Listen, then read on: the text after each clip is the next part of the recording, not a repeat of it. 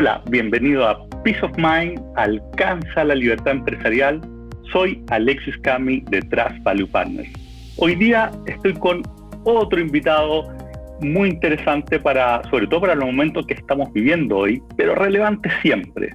Él es Ariel Sevi, eh, tiene una carrera espectacular, hizo su MBA en Estados Unidos, pero lo más interesante es que durante 20 años estuvo en Citi, donde llegó a ser gerente general de los negocios corporativos en Brasil y presidente de Chile. Así que con él vamos a estar conversando sobre cómo un empresario, particularmente respecto a su empresa, debe trabajar y presentarse frente a los bancos para conseguir nuevos financiamientos o reprogramaciones y particularmente en momentos difíciles como el que estamos viendo hoy.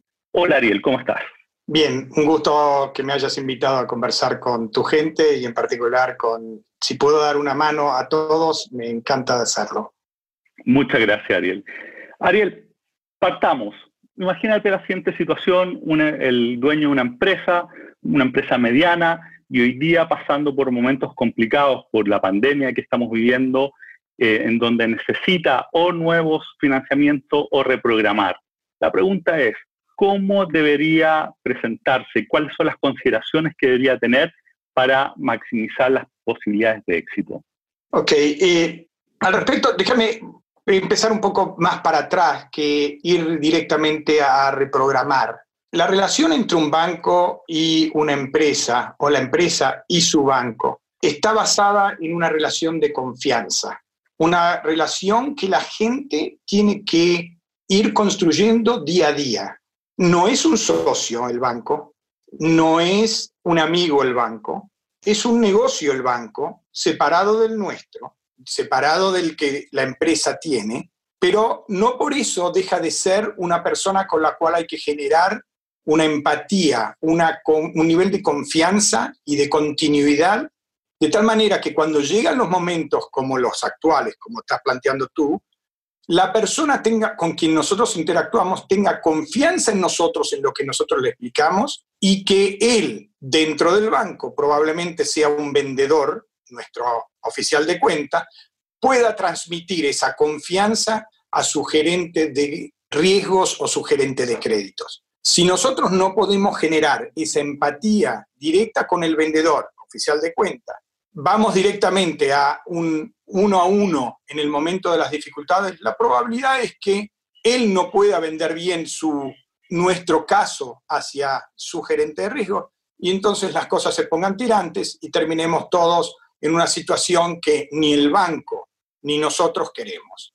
Entonces, por eso yo digo que lo importante es ser franco, directo, abierto y siempre mantener en la cabeza, ellos buscan, el banco busca negocios nosotros buscamos que nos aporten dinero, que es uno de los, digamos, materiales que necesitamos este, para nuestro desarrollo de nuestros productos, pero sabiendo que nuestro negocio es el nuestro y el negocio de ellos es el de ellos. Entonces tú estás planteando un primer punto súper relevante, que es la confianza, es decir, generar una relación más que ir por una transacción, es lo que estás diciendo. Ahora, ¿cómo tiene esa relación? ¿Cómo hay que mirar al banco para que se construya esa confianza. ¿Es como un partner en, negocios? ¿Cómo lo, ¿Cómo lo graficarías tú? Bueno, lo primero es, la gente cree, en los momentos de buena lo ve como partner. Perdón, al revés. En los momentos de malo lo ve como un supplier, una persona que nos trae dinero. Y en los momentos de dificultad lo ve como un partner.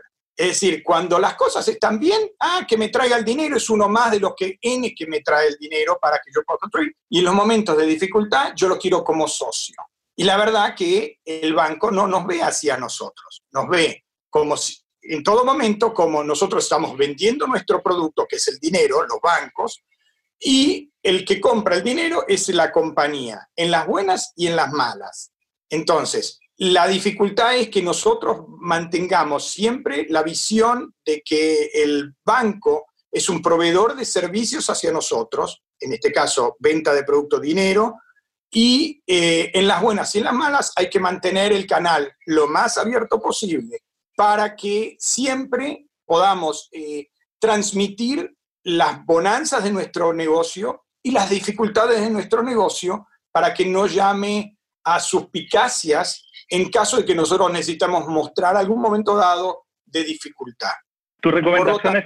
No, lo, que yo creo que eh, es importante es contar toda la verdad y todo por qué crees que tu empresa tiene un producto distintivo, por qué crees que ese producto distintivo va a ser exitoso en el mercado y por qué en los momentos de dificultad, que van a aparecer seguro, y los bancos saben que van a aparecer momentos de, dificultad, cómo hacer para que en esos momentos no sea la crisis terminal de tu empresa. En ese contexto, tú tienes una cantidad de información superior a la que tiene el banco. Es decir, tú conoces mejor tu empresa que ninguna otra persona. El banco que tiene más que tú en cuanto a información sabe mucho más lo que le está pasando a tu competencia y al mercado en sí mismo. Es decir, es distinta, la información es asimétrica. Nosotros tenemos la micro, ellos tienen la macro. Ahora, la micro y la macro se tienen que juntar en un momento dado.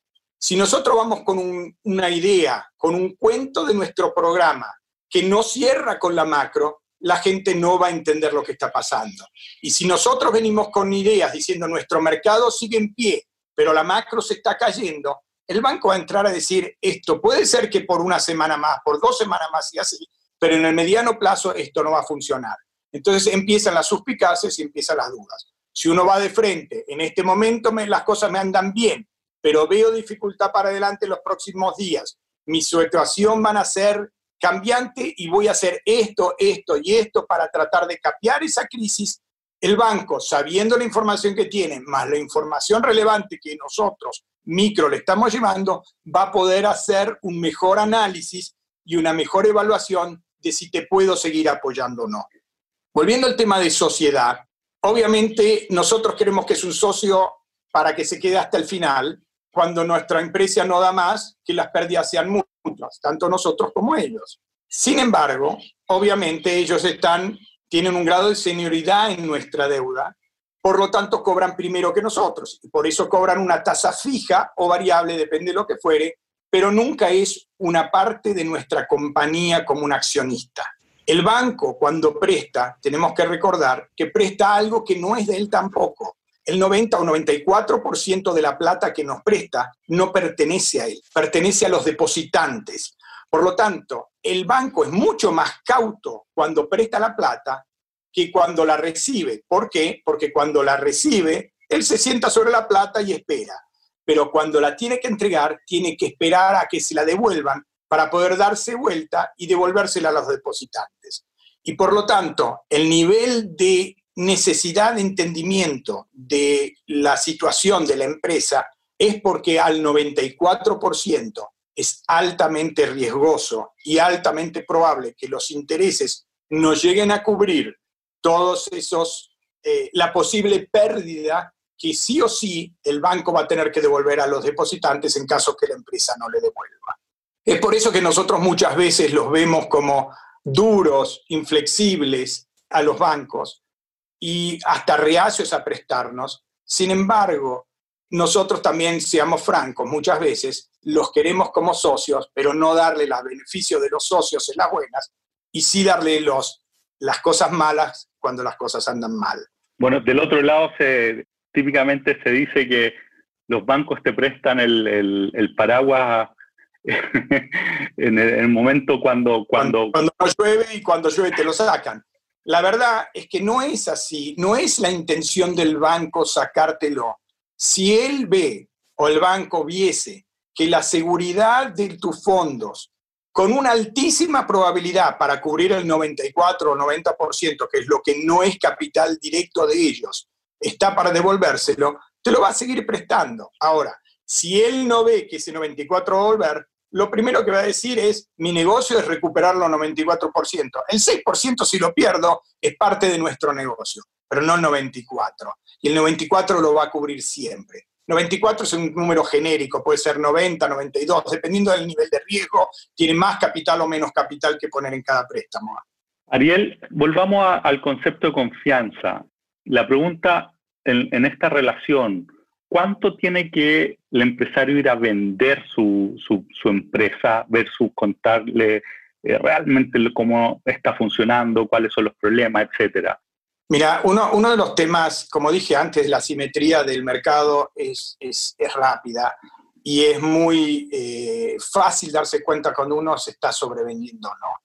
Es decir, por lo general, yo tenía iniciales de crédito. Iniciales de crédito dentro del banco era cuando tú tenías habilidad para firmar, es decir, tenía, yo recibía a los oficiales de cuenta, me decían, tengo este cliente, quiero prestarle tanto dinero. Cuando yo tenía tanta información de sus competencias, yo ya sabía más o menos cuál era la competencia, qué le estaba pasando y qué no. Entonces, sobrevender a la empresa no tiene ningún sentido. A nivel del, del lo que tenemos que hacer es que el oficial de cuenta que va a vender nuestra empresa dentro del banco sepa todo lo que podamos nosotros explicarle para que él tenga siempre una buena contestación al oficial de crédito que tiene más información macro que el mismo oficial de cuenta para poder justificar por qué él quiere mantener esta relación abierta y con mano este, firme, digamos, para continuar una relación de largo plazo. Sobrevender, obviamente, todos generalmente creemos que tenemos este, algo mejor de, y, lo tratamos de, vender por más valor de lo que vale y lo queremos comprar por menos de lo que vale. Eh, hay un límite en la sobreventa también. Yo no digo que no mostremos la bonanza que tenemos si realmente estamos convencidos que hay bonanza. Nuestra experiencia vale mucho. Si uno puede decir, mira, yo tengo 30 años, 20 años ya en el métier yo creo que eso es válido. He pasado tantas crisis, las crisis las he manejado de esta manera. Esas cosas son intangibles que dentro del banco también se toman en cuenta. Y eso no es sobrevenderse, eso es realmente mostrar la autoconfianza que uno se tiene para poder capear una crisis como la que vivimos. Atributos como el que acabas de decir, ¿qué otros se te ocurren que son, que hacen la diferencia en el momento de, de la evaluación? Estás diciendo la historia, haber pasado por crisis. ¿Qué otro elemento que, A ver, obviamente cuanto, cuanto tu producto sea, digamos, distintivo, eh, que tengas eh, tecnologías diferenciadas, que tu mercado esté en expansión y que la crisis que está viendo no son causadas precisamente por temas coyunturales particulares de tu industria, el banco va a estar entendiéndolo. Déjame darte un ejemplo más claro para este tema. Por ejemplo, si un banco hoy recibe a una compañía que vende paquetes de turismo versus un productor de alimentos básicos, harinas, la verdad es que el paquete de turista, el, mercado sabe perfectamente, digamos, el banco sabe perfectamente que no tiene ninguna chance hasta que no se termine el coronavirus la existencia, digamos, de volver a vender y empezar de nuevo su trabajo. Sin embargo, el de la harina está pasando por un mal momento, puede ser que las ventas le hayan bajado también, pero sabe que la gente va a continuar comprándole a pesar de, porque tiene que seguir alimentándose. Entonces, el mismo caso de baja de ventas de uno y el otro, explicado en por qué crees que tu industria tiene un beneficio versus otras industrias y que el caso que está pegando en este momento en el mercado es causante de un, un problema macro y no un eh, específico de tu industria, son cosas más que obvias que tenés que destacar al momento de ir a sentarse y pedir por qué esperás que te ayuden en esta situación. Obviamente nada es, nada es perfecto, el banco está sufriendo obviamente porque tiene múltiples casos al mismo tiempo. Las autoridades le, imponen ciertas regulaciones que tiene que mantener la cartera dentro de cierto nivel determinado de ratings para no tener que aplicar penalidades y pedirle más capital. Eh, entonces, todas esas cosas hacen que se le complique al banco, pero ese es el negocio del banco. Tratemos nosotros de enfocarnos en nuestro negocio, en por qué creemos que vamos a salir de esta que uno está dispuesto a apoyar la situación, a veces con capital, si uno puede poner y mostrar, mira, tengo capital para aportar, mucho, mucho mejor. Si no tienen capital, porque muchas de nuestras empresas no tienen más capital que esto, ¿qué otra cosa podemos hacer? Bajándonos los sueldos, o poniendo algunos gastos que quizá teníamos que hacer de capital, de, mejoras que eran innecesarias, que no atentan a la, digamos, eh, producción inmediata y que se van a poder hacer cuando la recuperación haya extendido. Mostremos un grado de interés nuestro, porque no es, volvamos a lo mismo que decíamos antes, si nosotros pedimos que el banco sea solo el socio y que sea el único que pone el dinero, la pregunta es, tú como socio principal, ¿qué estás poniendo? Si tú estás convencido de tu empresa, deberías ser el primero que quiere poner más plata en tu empresa, a pesar de la crisis que tenemos. Y, en un momento como el que estamos viviendo, supongamos que, todavía no necesita eh, nuevos capitales o reprogramar, pero como no se sabe cuánto tiempo va a durar, ¿tú recomendarías que uno se acerque proactivamente al banco a contar cómo está? Absolutamente. Yo creo que, la, como dije al principio, esto es una construcción de confianza. Yo lo llamaría le diría, mira, la estamos pasando un momento razonable para la situación que estamos. Obviamente las ventas nos han bajado. Creemos que vamos a poder llegar a tal fecha. Nadie me puede asegurar el futuro. No obstante lo cual, estamos tomando estas esta, esta condiciones. Y si en la eventualidad necesito golpearte la puerta, espero que estén dispuestos a oírme, y ayudarme en lo de la forma que podamos encontrar mutuamente aceptable. La verdad es que ir anticipándonos siempre es bueno, por lo menos cuando al oficial de cuenta interno del banco le pregunte su jefe cómo está tu cartera, él va a poder decirle, esta persona le interesó el banco y este, me indicó de que estaban en esta y esta situación versus otro que por miedo, temor, por, por no saber qué va a pasar, no le contó nada y quedó entonces detrás de nosotros. Nosotros hemos ganado una ventaja versus el otro que también está compitiendo por el mismo peso adicional de préstamo que eventualmente vamos a llegar a pedir. Y en tiempos normales, uno también, me imagino, debería proactivamente estar comunicándose, aun cuando no lo llamen. ¿Cada cuánto uno debería estar juntándose o contando lo que, lo que está pasando? Mira, más que cuánto, a mí me gustaría, porque muchas veces los oficiales de cuenta los cambian. A mí me gustaría que intenten siempre, obviamente tener una excelente relación con oficial de cuenta, pero una vez cada trimestre o una vez cada seis meses, intenten hablar con el gerente de créditos, con el gerente de, el jefe del área. Es decir, que no sean una, un, cliente más de ellos. Ir y, tomar un café, porque nada más que cinco minutos es ponerle al nombre de la empresa una cara al lado.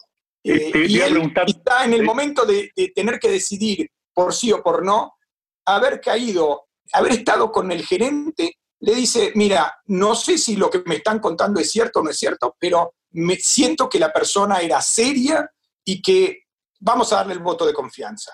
Y eso puede generar al final del día una aprobación del crédito. Te iba justamente a preguntar cuánto, porque la confianza al final es entre personas, ¿cierto? Más que, más que eh, entre instituciones. Eh, ¿Cuánto pesa ese feeling entre las personas versus los datos duros, la información, la información que, está entregando? Cuando nosotros estudiábamos eh, y teníamos muchos cursos, eh, de distintos niveles y obviamente cada vez más sofisticados para llegar a, los tamaños de préstamos que, grandes que dábamos. Eh, al final del día terminábamos en grandes sesiones de discusión y se dividía en dos el grupo al final, aquellos que hubieran aprobado un crédito y otros que no hubiesen aprobado un crédito. Con lo cual te demostraba de que no hay una a ciencia cierta un por qué sí o por qué no. Y al final era ese pequeño feeling el que hacía la diferencia. Es decir, yo no estoy diciendo que lo hagan a propósito de denegarte un crédito. vuelvo a decir lo mismo que lo, que dije anteriormente. El banco busca hacer negocios. Nosotros buscamos que nos vendan servicios, dinero. Acordemos de nuevo, no somos socios, pero sí nos gusta que nosotros, cuando le pedimos dinero al banco, el banco nos lo dé. Entonces, hagamos lo que el banco espera construyamos la base de confianza en todo momento y en lo posible logremos ese, ese pequeño adicional que es que no nos identifiquen como un nombre más o una cuenta corriente más, sino como la cara visible de tu empresa en el banco. En ese sentido, me imagino que es importante que el dueño esté presente y, no necesariamente vaya eh, le, deje esto al gerente general, ¿no? Bueno, eso depende del tamaño de la empresa. Eh, si estamos hablando de pymes, muchas veces el gerente general y el dueño de la empresa es la misma persona. En el día a día, obviamente, no puede estar en una empresa mediana o más grande, no puede estar en todos los temas bancarios el gerente general. Pero en esa charla con el gerente de riesgos del banco, la verdad. A eso me refiero. A esa yo creo que debería ir. Es, es hasta dónde, porque al final del día el gerente, si yo fuese el gerente de riesgo, le diría, ¿hasta cuándo usted está dispuesto a, eh, digamos, jugársela por su empresa? Y el único que puede contestar eso al final del día es el gerente, el dueño. El dueño. Hay una única cosa que yo insisto y que tengamos cuidado, y no es el momento para levantarla porque no creo que hoy pueda nadie negociar esto en el mercado, que son los avales personales. En el mercado chileno están muy acostumbrados los bancos y las empresas a entregar el aval personal para préstamos bancarios. No es lo común en la banca americana. Y en lo personal, yo soy muy reacio a entregarlo. El aval personal no significa que yo estoy restando, digamos, no dar el aval personal no significa que no estoy, no estoy dando la confianza en mi empresa significa que hay un límite donde termina mi familia y donde empieza mi empresa. Eso es todo lo que eh, significa eso. Ese, ese pequeño mensaje, no, insisto, no es el momento, en el momento de crisis, de ir a negociar eso, porque obviamente hoy nadie lo va a tomar en cuenta y creo que vamos a asustar más si pedimos eso. Pero en los tiempos de bonanza, de a poco traten de mandar un mensaje siempre de evitar de poner el aval personal. Eh, sé que es difícil, sé que el mercado no lo, no lo, hace, pero traten de, separar lo que es la empresa de la, de, la familia, por la sanidad de todos, porque realmente en el último de los casos yo voy a poner todo por mi empresa, pero mi familia no tiene por qué estar adentro. Es decir, no, seríamos una empresa familiar. Y esta no es una empresa familiar, sino una empresa y la empresa está separada de la familia. Creo que lo que acabas de decir es de una importancia, pero tremenda. Eh, hoy nosotros tenemos esa mala práctica o está muy, muy instalada en donde el banco en general es, de las primeras cosas que va pidiendo y caer en eso es bien delicado por las implicancias que tiene y en tiempos como ahora que estamos viendo se nota más aún. Así que Creo que ese consejo es tremendamente importante. Y, Repito, no, es fácil y es genérico en el mercado, ¿eh? así que va a ser bien difícil lograr ese tipo de cambios. Pero ténganlo en mente cuando ustedes dicen, ah, me pidió y le voy a dar el aval, mantengan esa, ese criterio de hasta dónde quiero poner el aval y hasta dónde estoy no dispuesto a eso. Estoy mucho más convencido de que estoy dispuesto a dar hipotecas y otro tipo de beneficios a los bancos pero no un aval. Por más que el aval muchas veces no sea ejecutado, un aval, yo creo que al final del día lo que cada uno de nosotros tiene y vale es la palabra. Y la palabra del gerente general o dueño de compromiso por su empresa es muy fuerte y no necesita de un aval. Hagan valer ese valor mostrando la confianza y el commitment que tienen para con su empresa y el banco en el mediano plazo debería aceptárselo. Muy buen punto. Conozco empresarios que de hecho no quieren ir a esa reunión justamente por, porque saben que, esa pregunta puede salir y, es difícil responderla. Así que muy buen punto el que como, lo planteaste. Pregunta Ariel, ¿qué es lo que un banco no quiere escuchar? No quiere las sorpresas. Lo primero que no quiere es sorpresas. Es decir, eh, si eh, todo, como dije hace un rato, yo creo que la primera o segunda pregunta, si el banco se despierta que tiene un problema con ti, con el préstamo que te dio, es un problema. El banco quiere mantener el negocio corriente. Es decir, yo no quiero, a ninguno de nosotros nos gusta que la máquina de tejer se haya entrampado el hilo y se nos pierda un metro de tela porque tenemos que volver a empezar. Al banco es exactamente lo mismo. El banco lo único que quiere es que el crédito siga corriendo normalmente, lo estiremos, aumentemos, disminuyamos, volvamos a sacar otro, reconstruyamos un nuevo, una nueva transacción en el futuro. Eso es lo que el banco quiere. Entonces, cuando de repente me vienen los problemas, oye, hemos roto la confianza que quizá tácitamente habíamos construido. Entonces, si no me llama es por abandono o porque me está escondiendo cosas. Si es abandono está mal, porque no me llamó, porque no le interesó mi negocio. Es decir, en la empresa no llama al banco porque no le interesa el negocio del banco. Oye, a nosotros, nuestros clientes, nos gusta que cuiden de nosotros. Nosotros cuidemos como clientes del banco su negocio. Entonces, informarlo a tiempo, no traerle sorpresas. Las sorpresas van a venir. Todos los bancos saben que siempre hay sorpresas, pero tratemos de traérselas primero cuando sabemos que van a existir. No estemos llamando por cualquier cosa al banco porque al final se asusta más de lo debido. Pero saber medianamente cómo vienen las cosas para el futuro demuestra que nosotros conocemos nuestro negocio. Y si nosotros conocemos nuestro negocio y podemos preanticipar los problemas futuros, ¿por qué no hacérselo saber al banco de que estamos viendo que con dos o tres meses va a venir este problema o un mes y estamos preparados para atacarlo de esta, esta y esta manera el problema? Puede ser de que salga, puede ser que no, como dije antes. Pero si ya estábamos preavisados cuando llega el problema, el banco, la, la primera pregunta es, ¿qué hiciste distinto o qué pasó que no pudieron funcionar las cosas que supuestamente habías anticipado? Pero lo primero era que tú conocías tu, tu mercado, tú conocías tu empresa.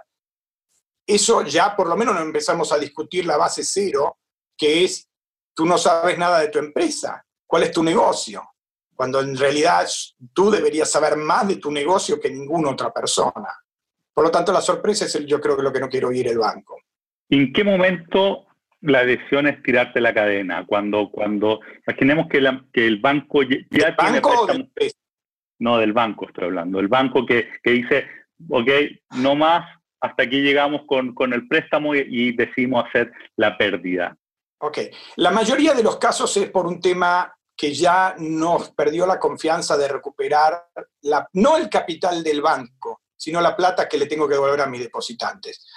en ese sentido, si ya ve que no tiene forma ni aportándole nuevos dineros, ni, es decir, le perdió total confianza al producto original que le habíamos vendido. Nosotros le habíamos vendido un negocio que teníamos una diferenciación, que teníamos algo distinto del mercado, ya sea tecnológico o por nuestro conocimiento. Y cuando el banco se da cuenta de que ya ese punto distintivo no existe, ahí va, empiezan las preguntas que, son difíciles.